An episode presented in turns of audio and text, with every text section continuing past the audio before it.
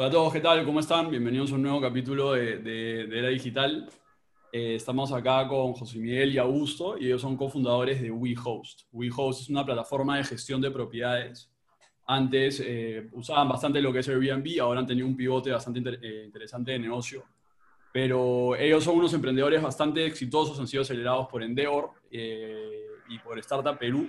Nos enteramos de ellos en una conferencia que fuimos de emprendimiento, que, que en verdad fue bastante interesante y nos interesó bastante su modelo de negocio, así que los hemos invitado hoy día para que nos cuenten un poco más a detalle qué es lo que vienen haciendo y, y qué planes tienen a futuro. Y también qué ha pasado con esta industria, ¿no? que definitivamente se va a reactivar, pero ahora está en una coyuntura bastante interesante. Así que nada, bienvenidos y muchas gracias por, por venir. Gracias por venir. Muchas gracias. Gracias, Santiago. Empiecenos tal vez contando un poco quiénes son y, y cómo se juntaron y, cómo fue este proceso de, de, empezar a aprender en todo lo que es el tema de gestión de inmuebles, gestión de propiedades.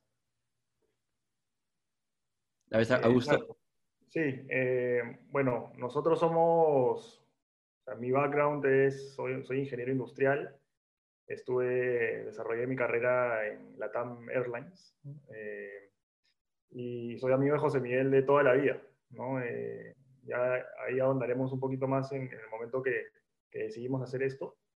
Eh, pero la idea de, de, de WeHost partió eh, en septiembre del 2016, viendo esta oportunidad que había eh, de, de, dar un servicio de intermediación a propietarios eh, para que puedan acceder a todos los beneficios que tenía este tipo de alquileres de corto plazo. ¿no? O sea, alquilar tu propiedad a través de, de Airbnb a turistas y no necesariamente a, través del, alquiler tradicional por un año o, o, o por tiempos más largos. Y esto te traía bastantes beneficios porque eh, de tener el departamento lleno y con una excelente gestión de calidad podías hacer mucho mejores rentas eh, desde de, de el punto de vista propietario. Pero, claro, tienes que, eh, tenías que dedicarle un montón de tiempo ¿no? para justamente darle este servicio cinco estrellas al inquilino y que más inquilinos quieran quedarse en tu propiedad. Este, entonces, eso, hicimos los tres primeros años, de hecho. Llegamos a manejar 250 propiedades en Lima, eh, un, nivel de operación que era una locura, increíble. Eh, de verdad que alojamos creo que 40.000 inquilinos en ese tiempo. Entonces, imagínate la cantidad de historias y, y leyendas de servicio que se pueden dar eh, en esos 40.000 eh, inquilinos. Eh, entonces, y, y, a una velocidad impresionante, ¿no? Habían departamentos que estaban ocupados eh, al 97% de ocupación, o sea, 29, 30 noches del mes. Eh, gente que salía a las 11 de la mañana y a las 2 de la tarde había otro check-in, o sea, como que les cuento esto porque nos, de alguna manera, en un ritmo muy acelerado nos convertimos expertos en relativamente poco tiempo en cómo dar un servicio de calidad tanto a propietario como, como a inquilino. ¿No? ¿Y esta, esta idea de dónde salió? O sea, ustedes eran fieles usuarios de Airbnb, era un tema de que vieron las métricas de, la, de que Airbnb iba creciendo y, y, en verdad nadie estaba ayudando a estas personas a, no, a gestionar. Se quedaron, conseguir se quedaron en Airbnb un día y dijeron, oye, acá voy para mi próximo emprendimiento, o sea, ¿cómo, cómo fue? Ese, esa es la parte que se ha salteado Tito, pues a Tito nunca le gusta contar la parte romántica del origen de WeHope. Pero no, en verdad la idea eh, no nació como una empresa de gestión de alquileres. Yo, siempre me acuerdo de, eh, Tito estaba de maestría en el 2015 en Barcelona, yo estaba en Madrid y coincidimos, bueno, hicimos coincidir un viaje eh, que hicimos y estábamos en Marruecos de vacaciones. Y un día conversando en la noche, conversamos acerca de hacer algo relacionado a turismo los dos juntos, pero súper gaseoso. Y quedó en, quedó en pausa. Este, y luego los dos tuvimos experiencias juntos y separados eh, en diferentes Airbnbs, en donde algunas veces nos recibía una empresa como WeHost. Yo siempre me acuerdo de mi experiencia en Granada, en, España, que me recibió una empresa como WeHost, que hizo que mi experiencia fuera increíble desde que pisé la casa. Y también me quedé en otra casa en Sevilla, en donde no me recibió nadie. Pasó la propietaria en taxi y bajó un poquito la luna y me dio la llave y me dijo, tienes que entrar por la puerta amarilla, ponte, y el segundo cuarto del segundo piso a la derecha es tu cuarto. me perdí apenas entrar a la casa, entré a un cuarto que no era mío, mi experiencia fue mala desde el arranque. Yo no soy un inquilino muy pesado, con lo cual no, no, no evalué tan mal la propiedad, pero alguien quisquilloso, alguien que está buscando algo, algo bueno, sí le podría incomodar. Entonces, ya teníamos, ya teníamos esa idea de hacer algo juntos, eh, luego tuvimos estas experiencias y nos dimos cuenta de que esta, este, esta necesidad no estaba cubierta en Lima, y eso fue lo que, así fue como nos motivamos a, hacerlo en Lima, ¿no? Más o menos así nació la idea de comenzar a hacerlo en Lima muy artesanalmente al comienzo y luego ya a gran escala, como dijo Tito.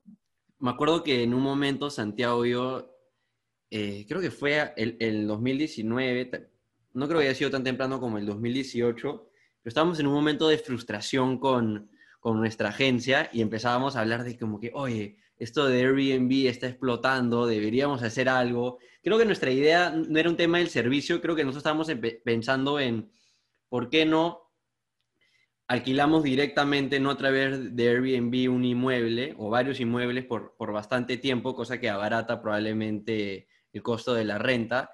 Y luego nosotros nos encargamos con sus habilidades de marketing, cosas que probablemente ustedes hacen eh, de una manera súper profesional ahorita, eh, de conseguir que la gente eh, se quede a través de Airbnb, probablemente pueda haber un margen, ¿no? Porque ya también creo que se, se, ve este modelo de negocio de personas, digamos, apalancándose de plataformas como Booking o Airbnb para, para justamente crear un negocio. Pero, ¿cómo fue para ustedes, o sea, este inicio, el, primer servicio, el MVP? ¿Cómo era? ¿Era ustedes llamando, ustedes simplemente subían las fotos, me imagino, y, lo gestionaban? ¿Cómo era Gusto? No, olvídate, o sea, nosotros eh, al comienzo, de hecho, la, primera idea que tuvimos para, para cómo, cómo, debía funcionar esto era, era similar a un Uber, ¿no? Nosotros queríamos conectar, eh, le, llamamos en ese momento hosts, que eran las personas que iban a recibir a los, a los turistas eh, y gente de limpieza para que tener este, este tipo de, de, Uber eh, como un pool de gente que iba a recibir hoy. Hay, hay un check-in hoy día. De hecho, me acabo de acordar, nuestro primer nombre fue Check Clean. O sea, le pusimos ese nombre por, por, por check-in y en ese momento nos pareció increíble el nombre. Ahora pensamos y decimos qué mal nombre teníamos. Este, pero íbamos muy, más que orientados a la gestión completa, nos, nos estábamos pensando en reserva por reserva, ¿no? Eh, finalmente creamos un chat, me acuerdo, de, WhatsApp con, con, tres personas y, y no, no, no, funcionó, ¿no? Y realmente ahí nos dimos cuenta que, que el real negocio estaba en, en, explotar de alguna manera esa relación, esa confianza que nos daba el propietario de administrar su departamento no solo verlo como eh, check-in y check-out puntual, sino como la gestión y la relación que íbamos a tener con ellos a largo plazo. Este, me acuerdo perfecto que los, eh, digamos, esta primera prospectada de, posibles propiedades, creo que barrimos, comenzamos a preguntar a la gente que estaba en Airbnb y le comenzamos a escribir, o sea, gente, amigos, amigos de amigos, eh, y teníamos una lista, no me acuerdo si eran de 200 personas y llamábamos a uno por uno eh, con un speech de venta malísimo. Eh, la mayoría nos colgaba a, los dos segundos. Este, y creo que, no sé, y, algunos eran conocidos, ¿no? Inclusive así no nos, no nos hacían caso y no, no veían mucho valor en, en, lo que les estábamos diciendo. Hasta que uno nos dijo, ok, eh, vengan por favor a mi casa a que me cuenten un poquito más. Eh, yo fui a su casa, pero que ya, bueno, había ido a 50 casas y en las 50 casas me habían dicho que, que no, que más adelante. Y este pata me dijo, ya, eh, mi inquilino llega mañana a las 6 de la mañana. y dije, oh, yuca. Le dije, yuca. O sea, a José Miguel le decimos yuca desde el colegio. Este, y dije, oye, tenemos, tenemos la primera reserva, o sea, tenemos la primera reserva, es una locura, brother. Estamos celebrando como si fuera un gol de media cancha, ¿no? Este, y me acuerdo ya, ok, bravazo, los datos de, de la persona que llega, y coincidía que era la despedida de soltero de un muy buen amigo nuestro, ¿no? eh, y la persona llegaba a las 6 de la mañana. A las 6 de la mañana llegaba al departamento y nosotros teníamos estas despedidas de soltero que había estado organizada un montón de tiempo.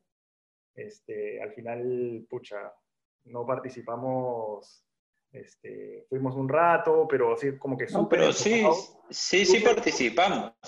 Claro, pero... Solamente que le, le dijimos a todos, oigan, sorry, pero estamos tan comprometidos con nuestra idea que vamos a participar pero no como participaríamos regularmente, ¿no? Entonces fuimos, estuvimos en toda la, despedida, pero nos tomamos una cerveza cada uno y, esa fue nuestra participación, ¿no?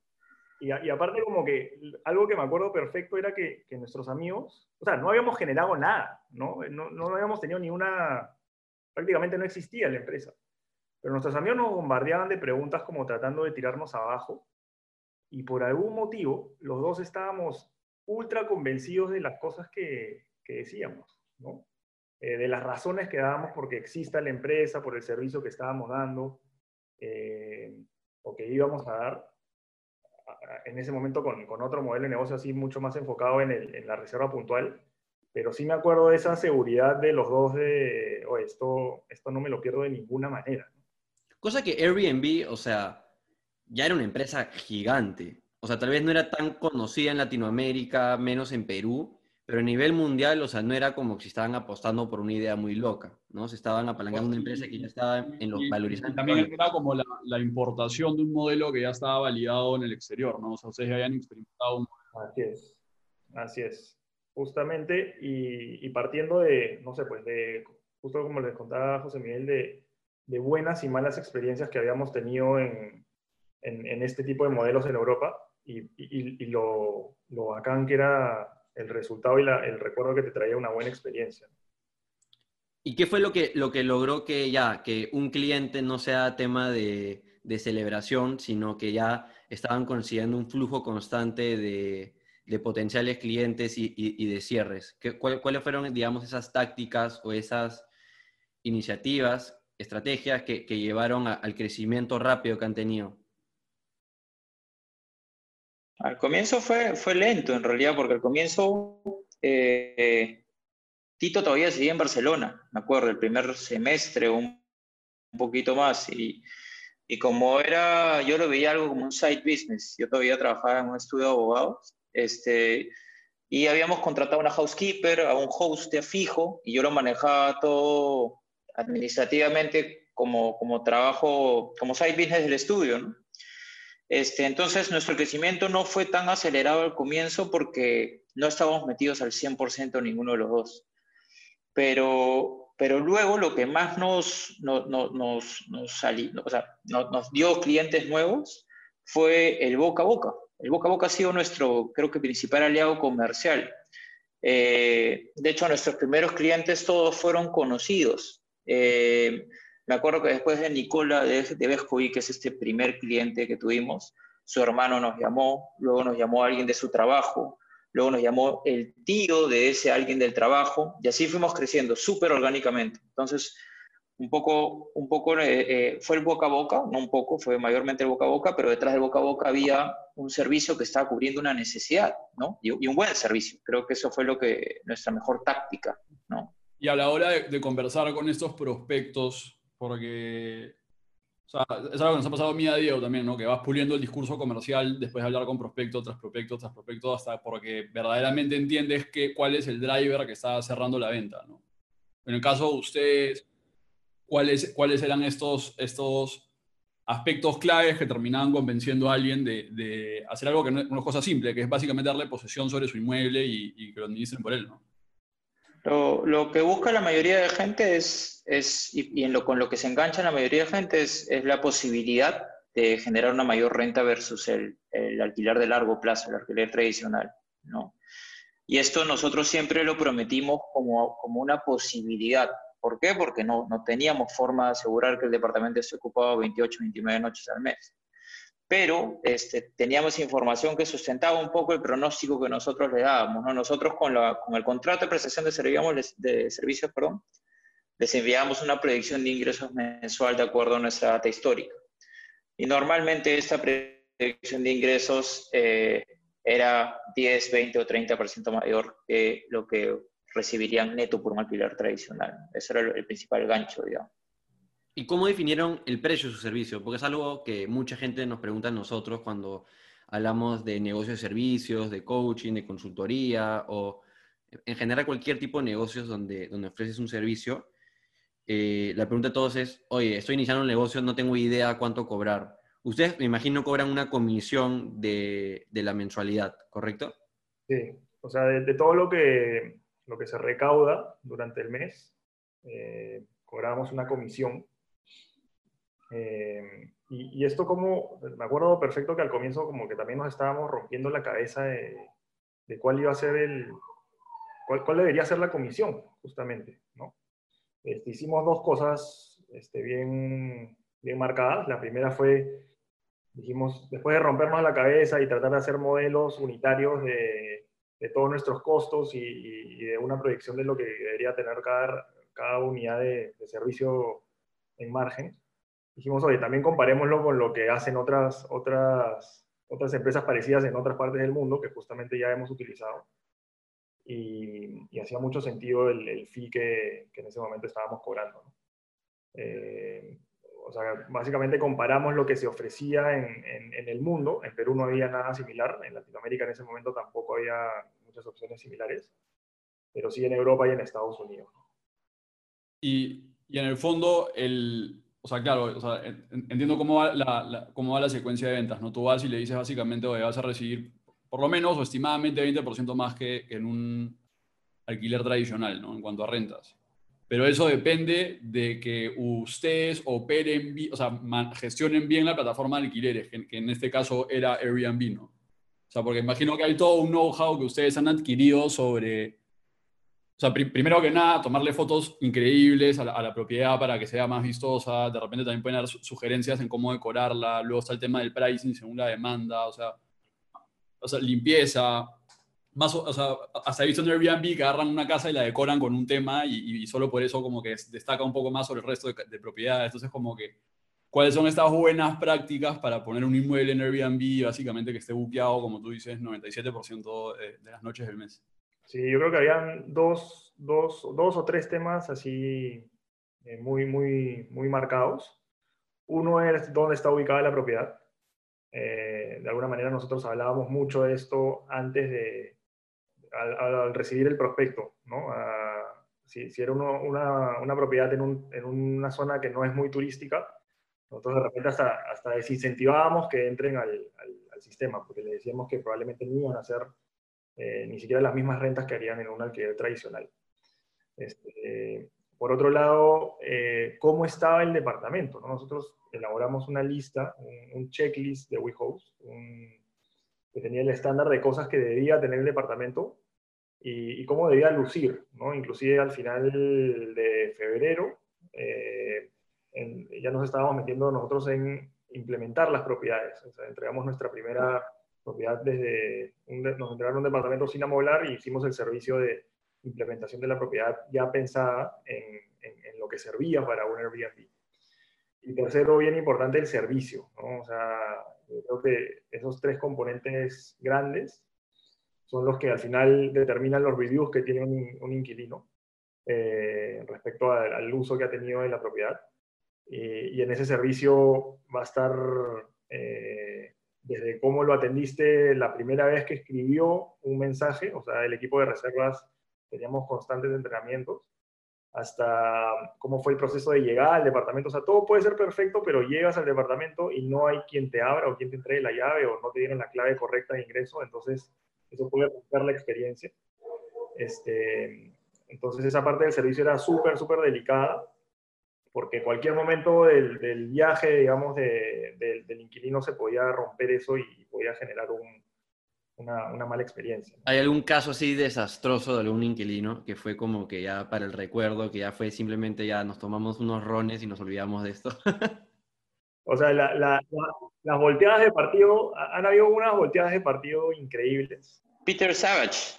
¿No te acuerdas de Peter Savage? Ese fue el más Yo voy a contarle de Peter Savage porque fue la que me marcó, hasta ahora sigo preocupado por él. Este, este pata nos, nos, nos, llamó un día a decirnos que, que teníamos que ir a arreglar el Internet, que, que no estaba con, con, buena velocidad el Internet.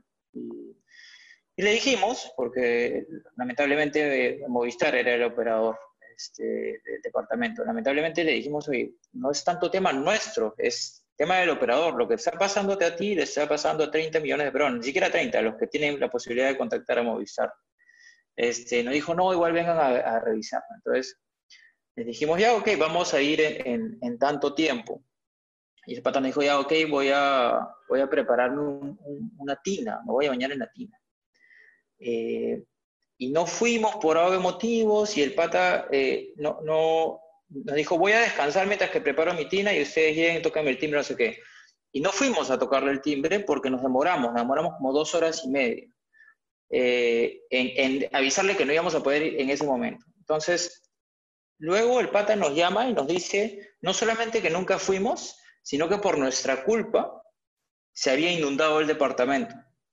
Entonces le dijimos, ¿cómo por no ir a arreglar el internet se inundó el departamento? Y nos dijo, todo esto obviamente gritándonos, era toda nuestra culpa, que cuando él fue a preparar la tina y luego a descansar mientras que la tina estaba lista, se quedó dormido. Y se quedó dormido con la tina abierta, lo cual inundó el departamento. ¿Y por qué se quedó dormido? Porque no tenía buen internet y se tuvo que quedar trabajando hasta tarde la noche anterior. Entonces todo esto era culpa nuestra.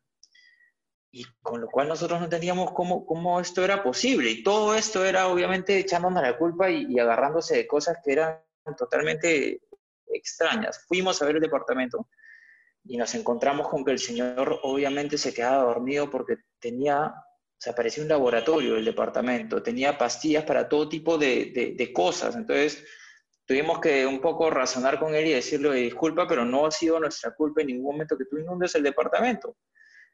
Secamos el departamento, todo, y para la noche el señor se había convencido de que ya no era nuestra culpa, sino que era su culpa, nos llamó, nos pidió perdón, no sé qué.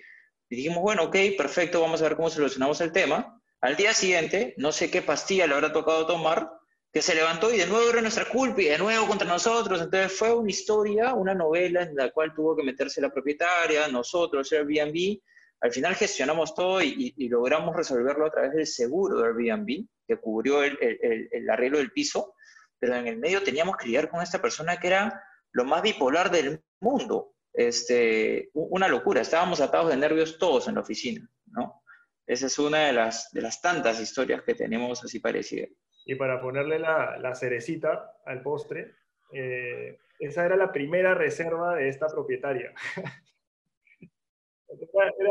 y la, la, chica estaba súper feliz, primera reserva que cae en mi departamento y imagínate con, con toda la historia, o sea, al final no, no, me acuerdo cuánto fue, creo que fueron 10 mil dólares que, bueno, cubrió el seguro, pero claro, la chica se quería morir. Al Ahí final, no contó boca a boca.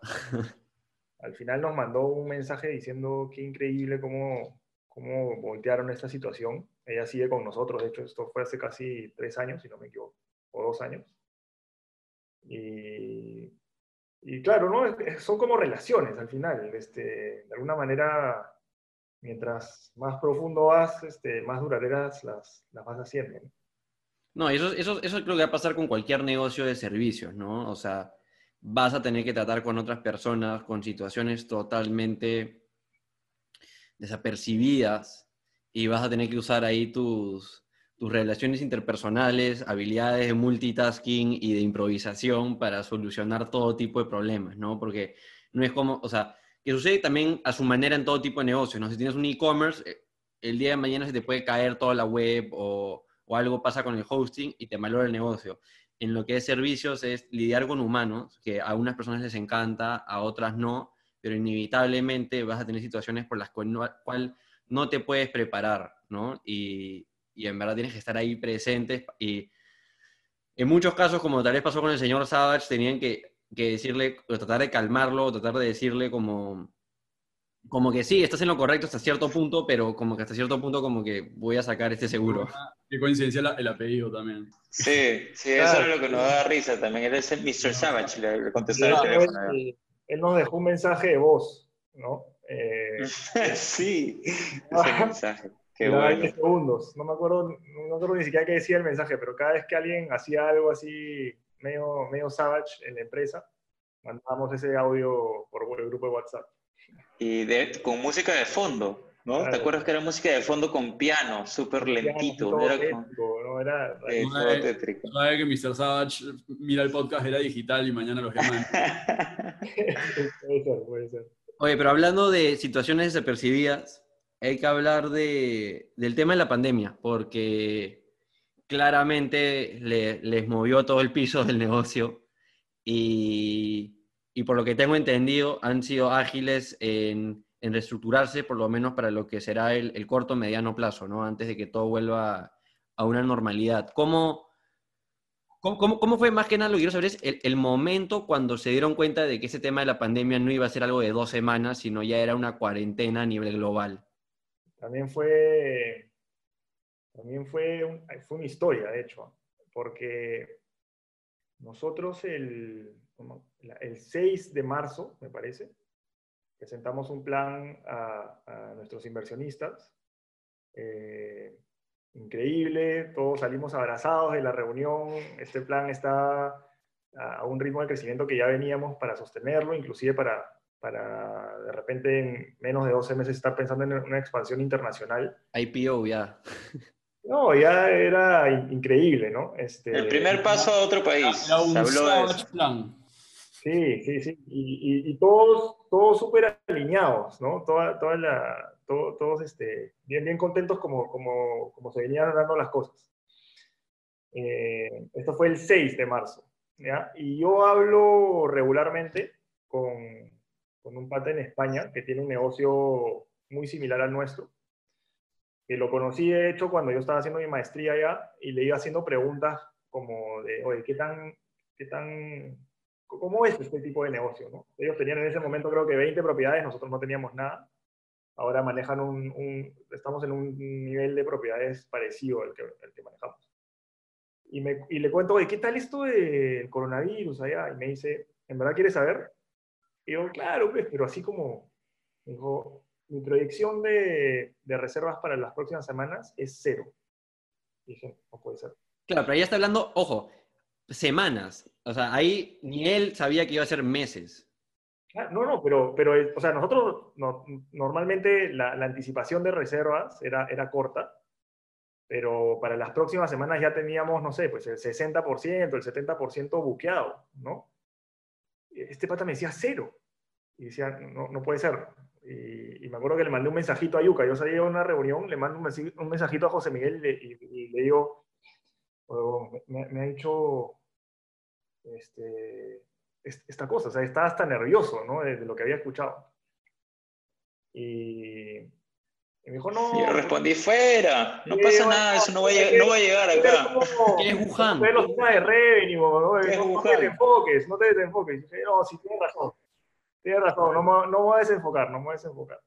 Este, y, y luego, pucha, y me acuerdo perfectamente que, que fue un tema de un día para otro, ¿no? O sea, cuando dijeron el tema de la, de la cuarentena, este, fue un domingo y el lunes se cerró y niveles de destrucción de demanda alucinantes, o sea, de un momento para otro. Eh, de hecho, las primeras semanas sí fueron bastante, con bastante adrenalina, porque había un montón de gente que se había quedado sin dónde poder dormir, literalmente, ¿no? Eh, me acuerdo que, que cerraron el aeropuerto con horas de anticipación. Entonces toda la gente que llegaba necesitaba un lugar donde, donde hospedarse. Y, me acuerdo que la, las primeras, los primeros 10 días de repente fue una, una locura tratar de, de, conseguirle un lugar para dormir a un montón de gente. Este, pero luego... Y hacer, hacer trabajo operativo con un equipo súper reducido también, porque a todo el mundo lo mandaron a su casa, entonces Tito y yo dijimos, ok, tenemos que tener un equipo mínimo para atender lo que, lo que tenemos que atender. Entonces nos volvimos un poco todo. Dejamos el, de lado el tema de desarrollo de negocio y yo hacía de, o sea, recogía unos inquilinos de algún lado para llevarlos a otros, Tito llevaba ropa de cama y, toallas a la lavandería, era multitasking entre tres, cuatro personas para poder cubrir la demanda de ese momento, ¿no? ¿Los propietarios lo llamaban o no?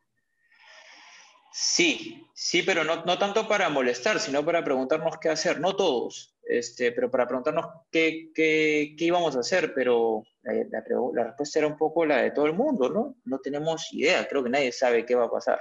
Y, y nada, así fuimos atajando la demanda de ese momento.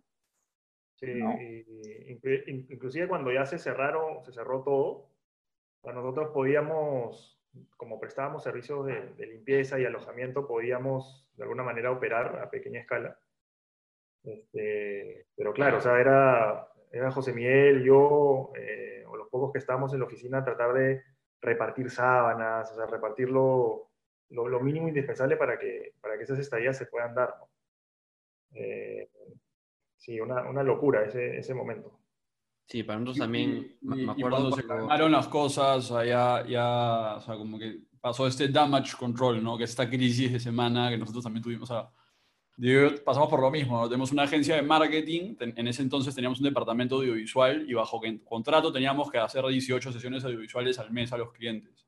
Y era ilegal salir a la calle. Entonces, como, ¿cómo cumplo mis contratos? ¿no? Entonces tuvimos que renegociar todo. Y luego teníamos audiovisuales en planilla que no iban a poder hacer sesiones los siguientes dos meses. Entonces vimos un, un proceso parecido, ¿no? Pero ya hay un momento en el que como que ya solucionas los problemas inmediatos, pero luego tienes que pensar lo que dijo Diego, ¿no? Oye, que tuvimos, tuvimos, esa conversación, me acuerdo, lo, llamé y hablamos y dijimos, oye, esto en verdad no creo que va para... O sea, no tiene nada que ver si dar cuarentena cada dos semanas o cuatro semanas, sino es que el COVID va a estar con nosotros por lo menos un año, que fue lo que conversamos en ese entonces. ¿no?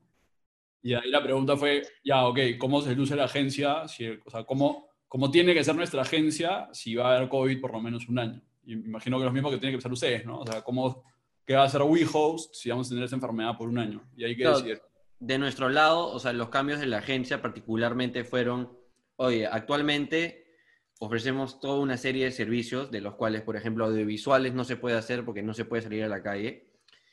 Y también ofrecíamos una serie de soluciones, o sea, trabajábamos con empresas para hacer reconocimiento de marca, para hacer marca empleadora, para marcas que quieren ser vistas como Best Place to Work, ventas digitales, generación de leads, etcétera, etcétera y tuvimos que analizar y ver qué era lo que requería el mercado entonces, que era nadie va a gastar por cosas que pueden ser considerados como que cosas bonitas o nice to have, ¿no? Como por ejemplo, oye, quiero un montón de likes o quiero que crezca mi comunidad. No, ante presupuestos y flujos de cajas súper ajustados que tenían todas las empresas y probablemente muchas siguen teniendo, tenemos que dirigir nuestro servicio a ventas, a todo lo que es comercial, a todo lo que va a traer facturación.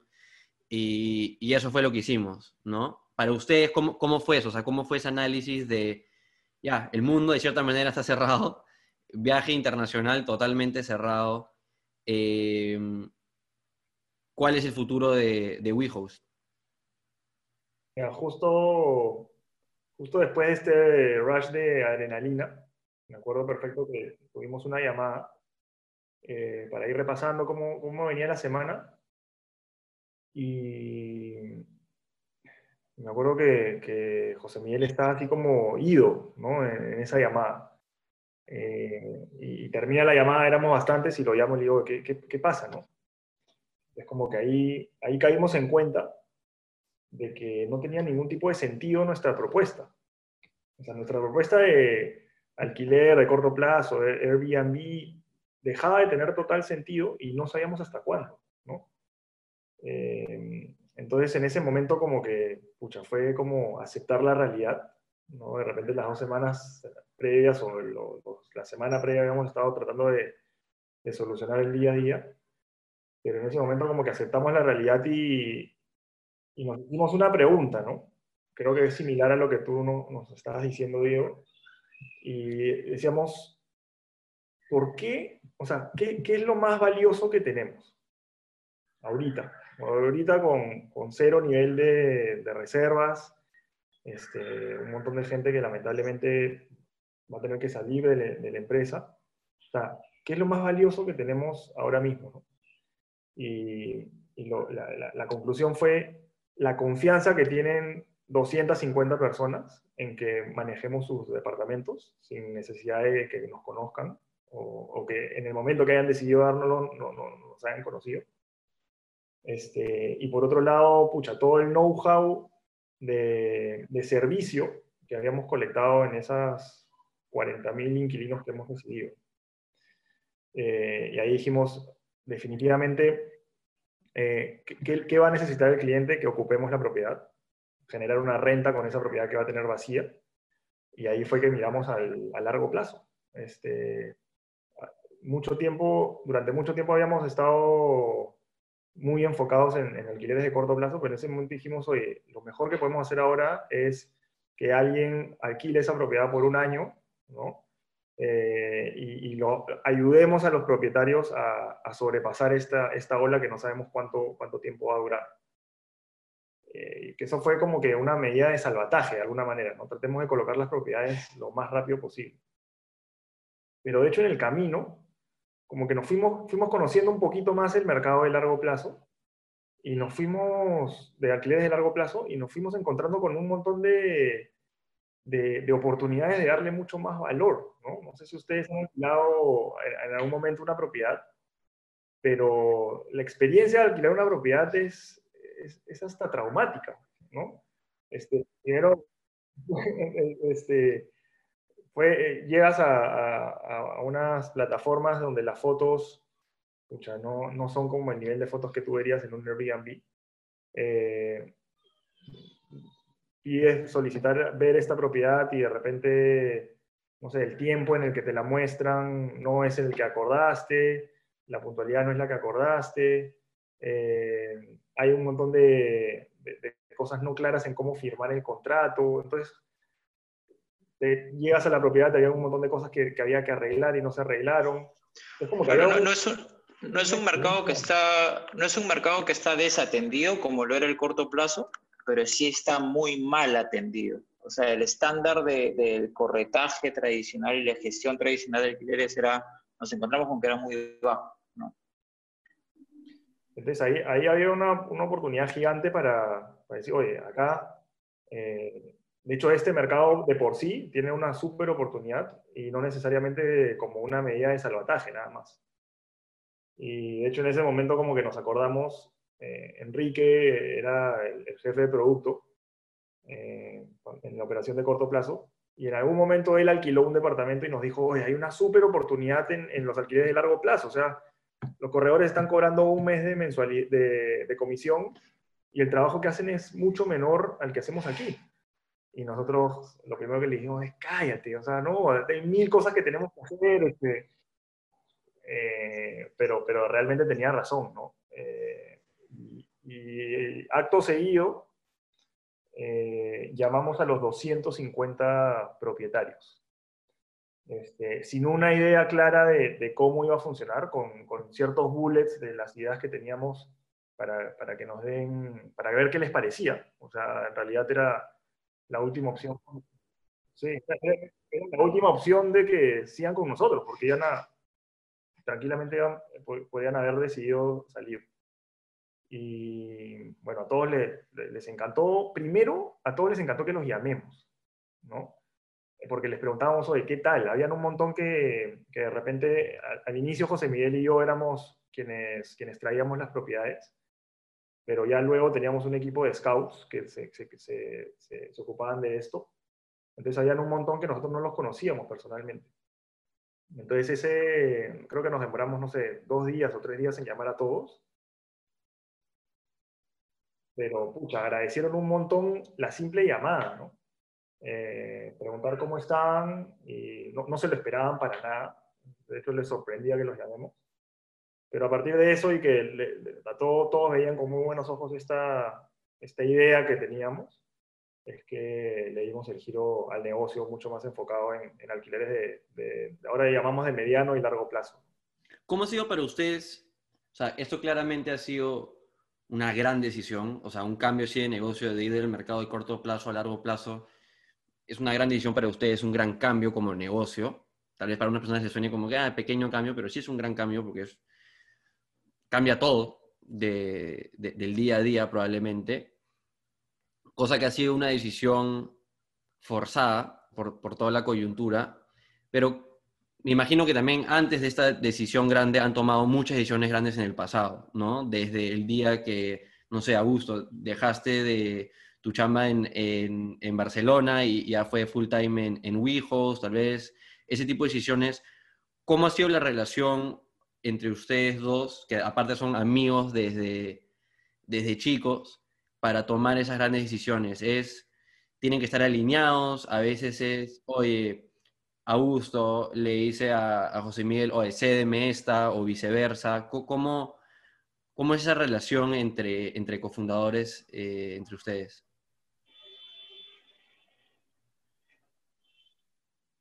Hemos pasado por varias, bueno, las decisiones más grandes, las primeras fueron tú tirarte a la piscina y luego yo tirarme a la piscina. Este, y esa es la más difícil, primera, probablemente. Es la más difícil, eh, porque, porque de ahí te tocan todas las demás que tienes que asumir por esa primera.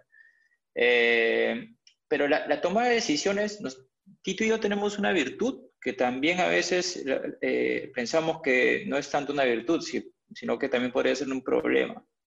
Pensamos muy parecido por no decir igual, en la mayoría de cosas.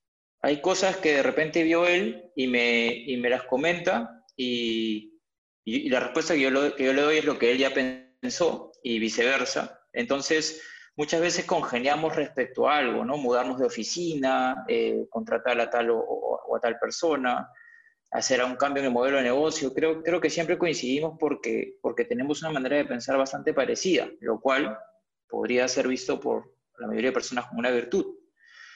Que nosotros también lo vemos como una virtud, pero también a veces pensamos, oye, no hay nadie que, nos, que piense diferente que nosotros. De hecho, Enrique era una de las personas que pensaba diferente que nosotros en, en varias, en varias cosas.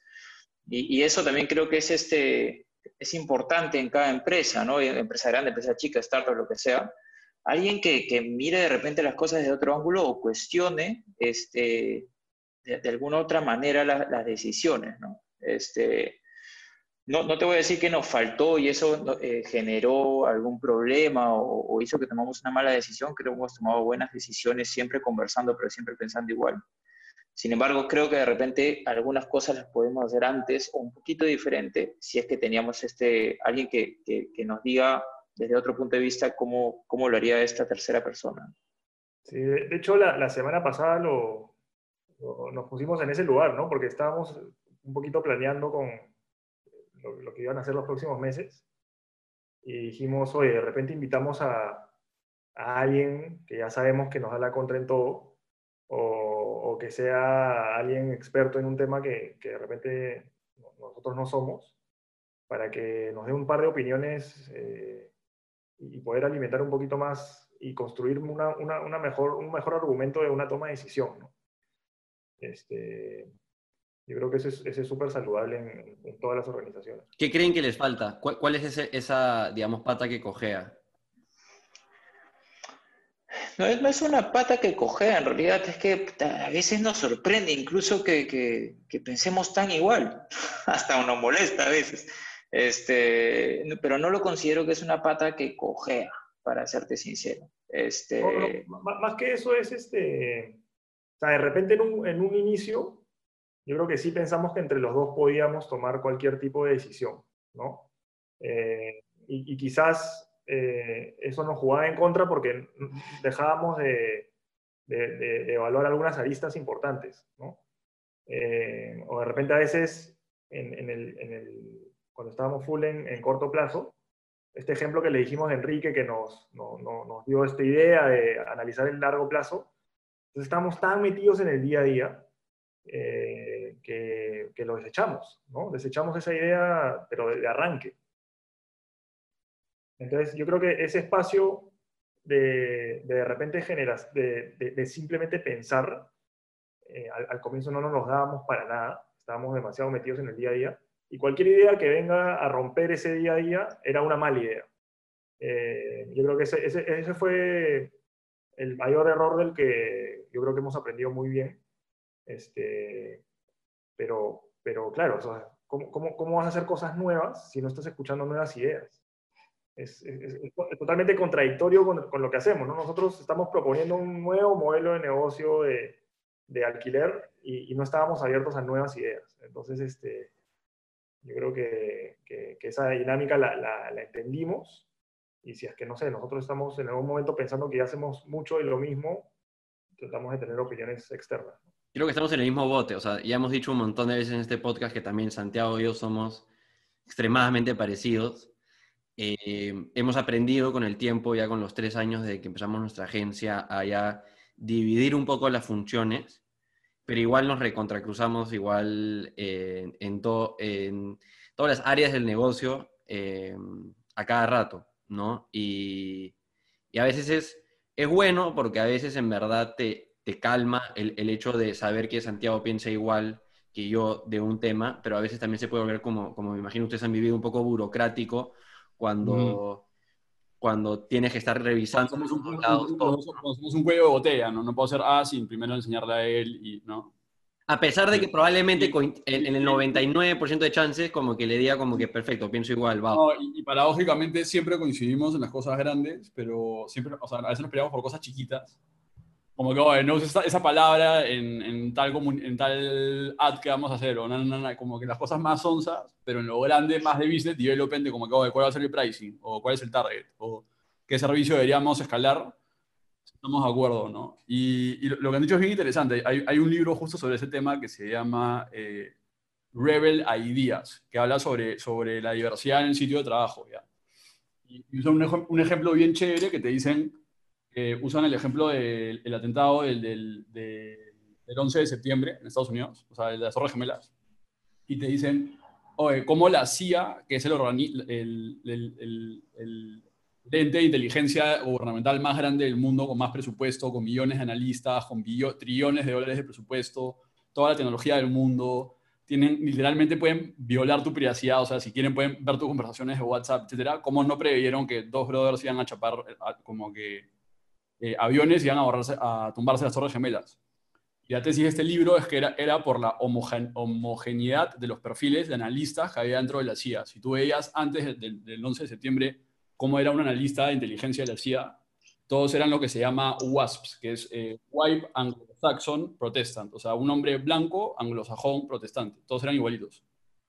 Entonces, cuando comienza a llegar evidencia del atentado del 9 de septiembre, eh, videos de, Saddam Hussein eh, amenazando a Estados Unidos eh, en, árabe, leyendo el Corán y, todos estos estos, como todos eran anglosajones, no lo veían como una amenaza.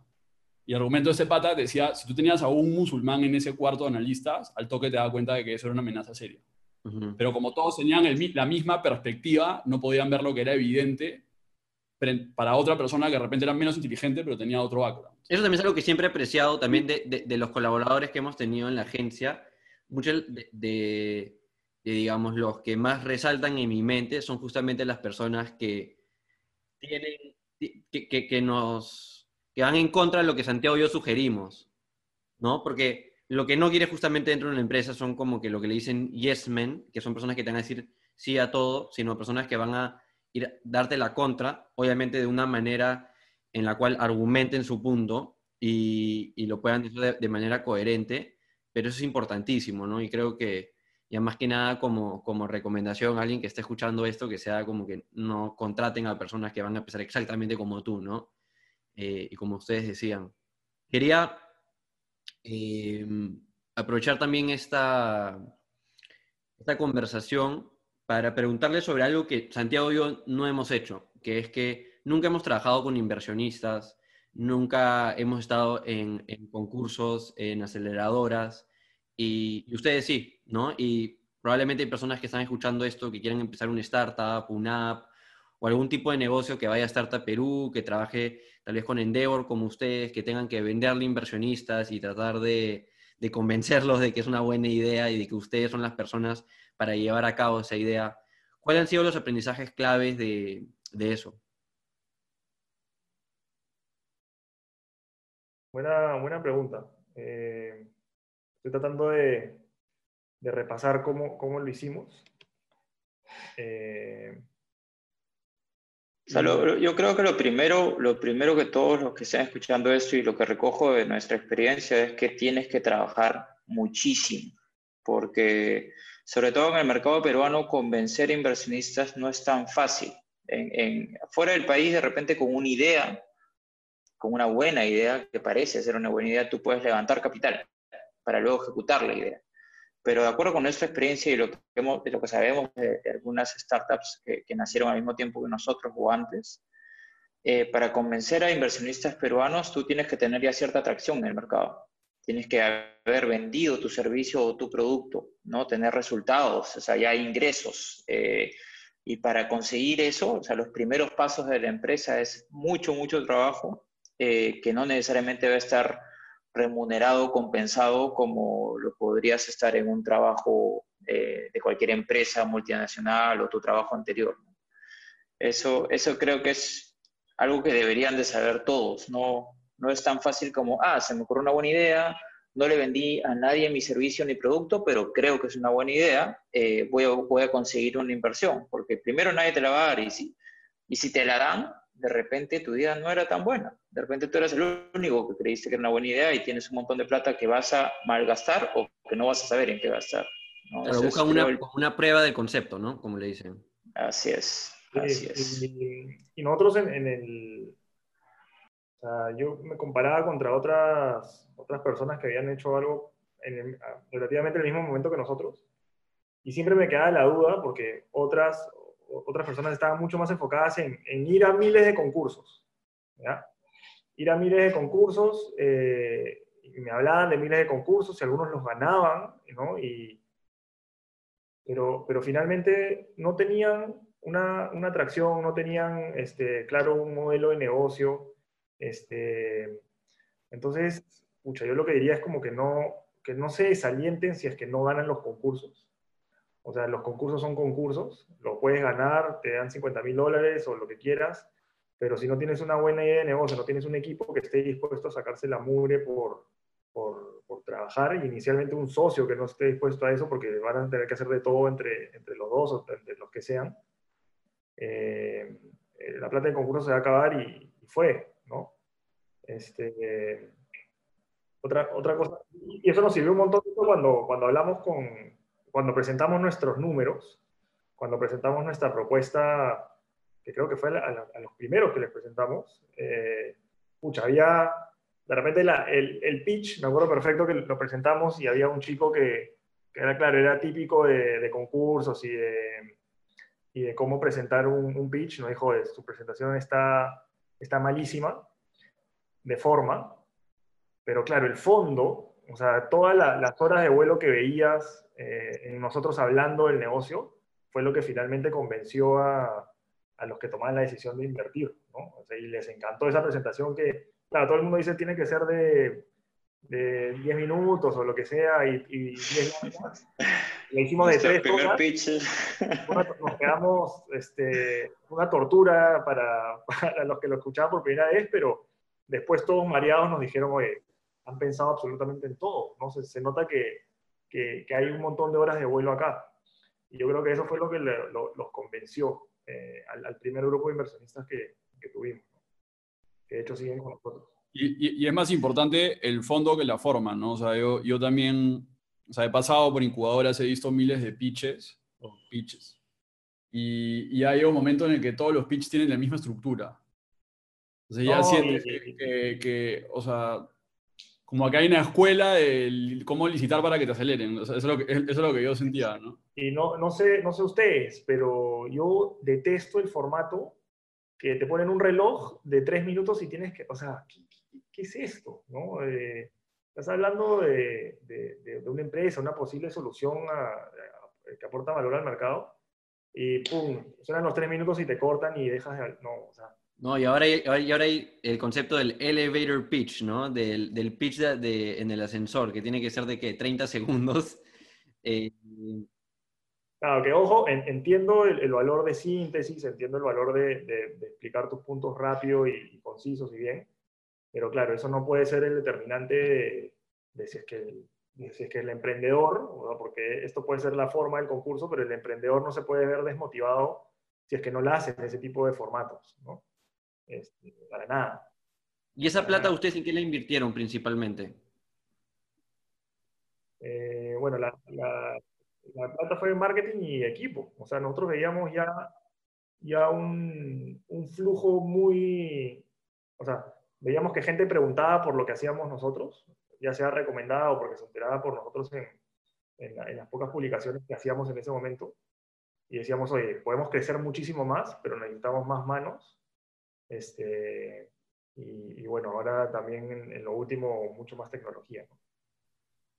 Eso es algo que también a veces las personas las mata, que, que no siempre es bueno, o sea, conseguir la inversión, o sea, siempre es bueno conseguir inversión para poder escalar una vez que tienes algo que funciona, pero a veces a veces la plata puede funcionar como una, como, como una curita y no en verdad resuelve el problema de raíz. Entonces muchas personas reciben la plata y simplemente empiezan a gastar la plata y no en verdad se toman el tiempo de tener un proceso sistematizado para proveer el servicio. Eso es algo que Santiago y yo siempre hemos conversado dentro de la agencia, que era, oye, no contratemos para, para ponerle, digamos, una curita para ponerle un parche a algo del proceso que, no está resuelto, ¿no? Sino trabajemos el proceso de que el día a día todo el mundo sepa qué es lo que tiene que hacer y luego, una vez que eso está claro y, vemos que necesitamos personas para cumplir con ese proceso, ok, invirtamos en personas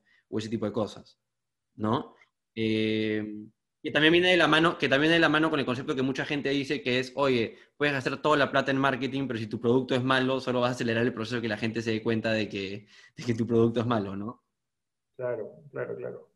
Y hay una, o sea, en una charla en Endeavor que dio este, Manuel Olguín, se me quedó grabado un concepto que él, que él hablaba de deuda técnica, ¿no? O sea, tú puedes estar con, un buen producto o un buen servicio, eh, tienes eh, esa generación de demanda porque la gente lo acepta, pero tú sabes que hay, cosas que estás haciendo mal o que no estás haciendo del todo bien, ¿no?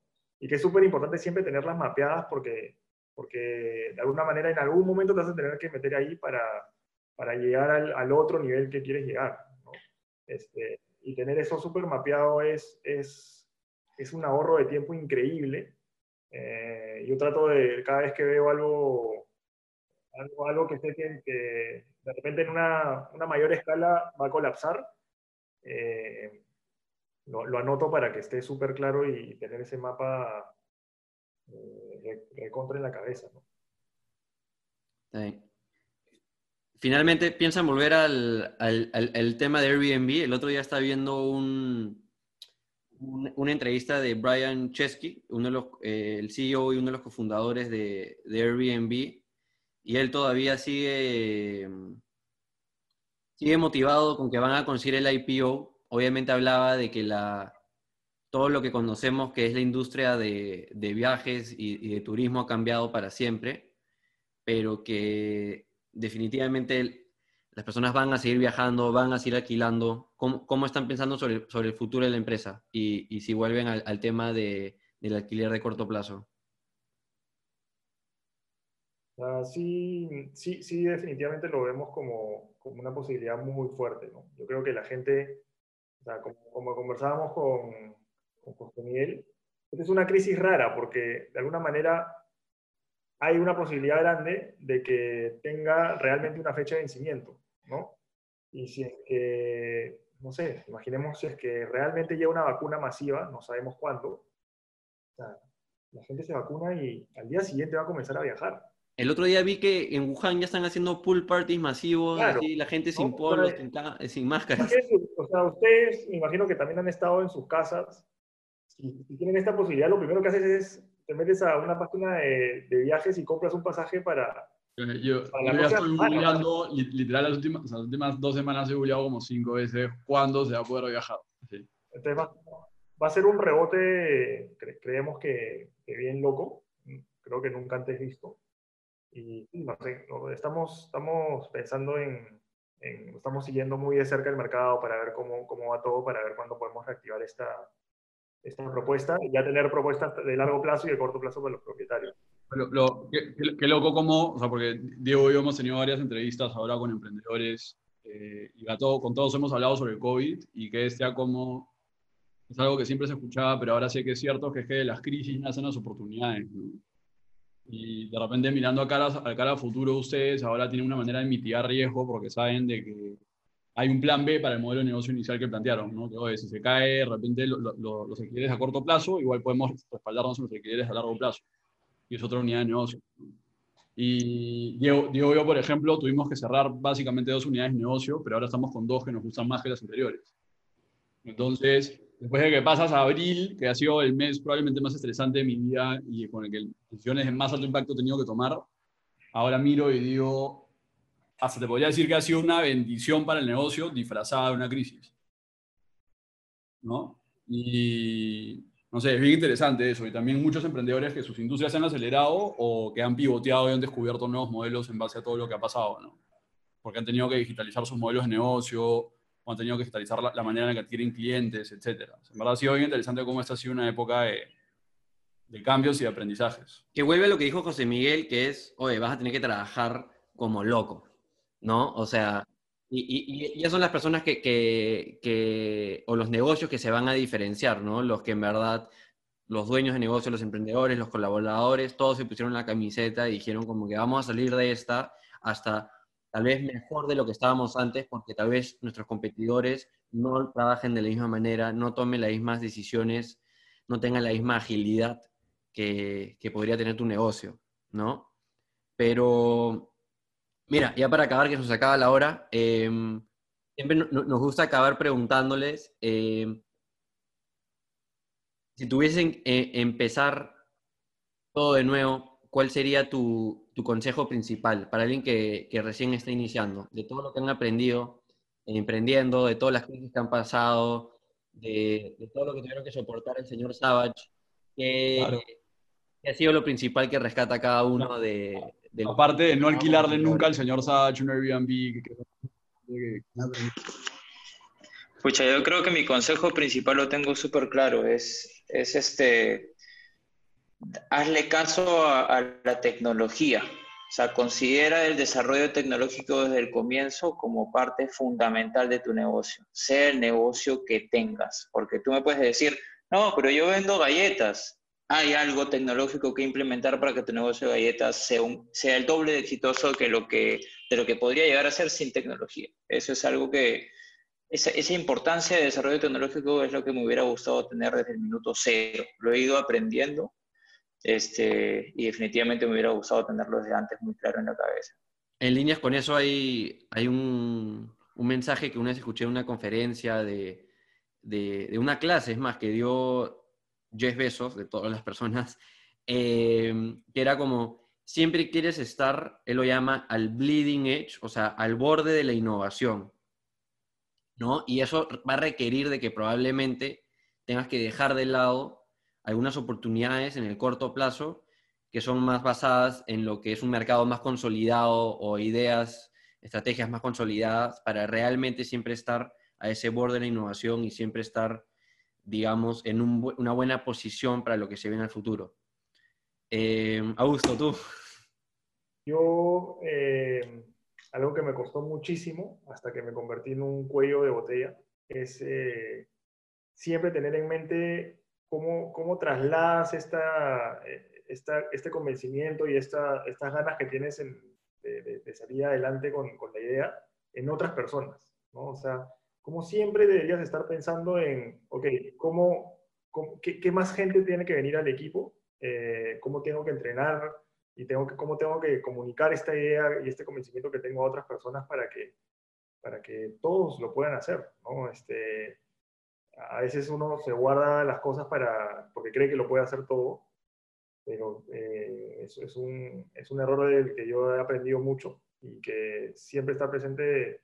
Finalmente, con, la tecnología que hagamos o el servicio que demos, si, las, si otras personas no lo compran dentro del equipo, eh, estamos, estamos muy fritos, ¿no? Entonces es, es, creo que una mezcla de las dos, de, equipo, tecnología y, de procesos, este, que, que, hace que esto realmente funcione, ¿no?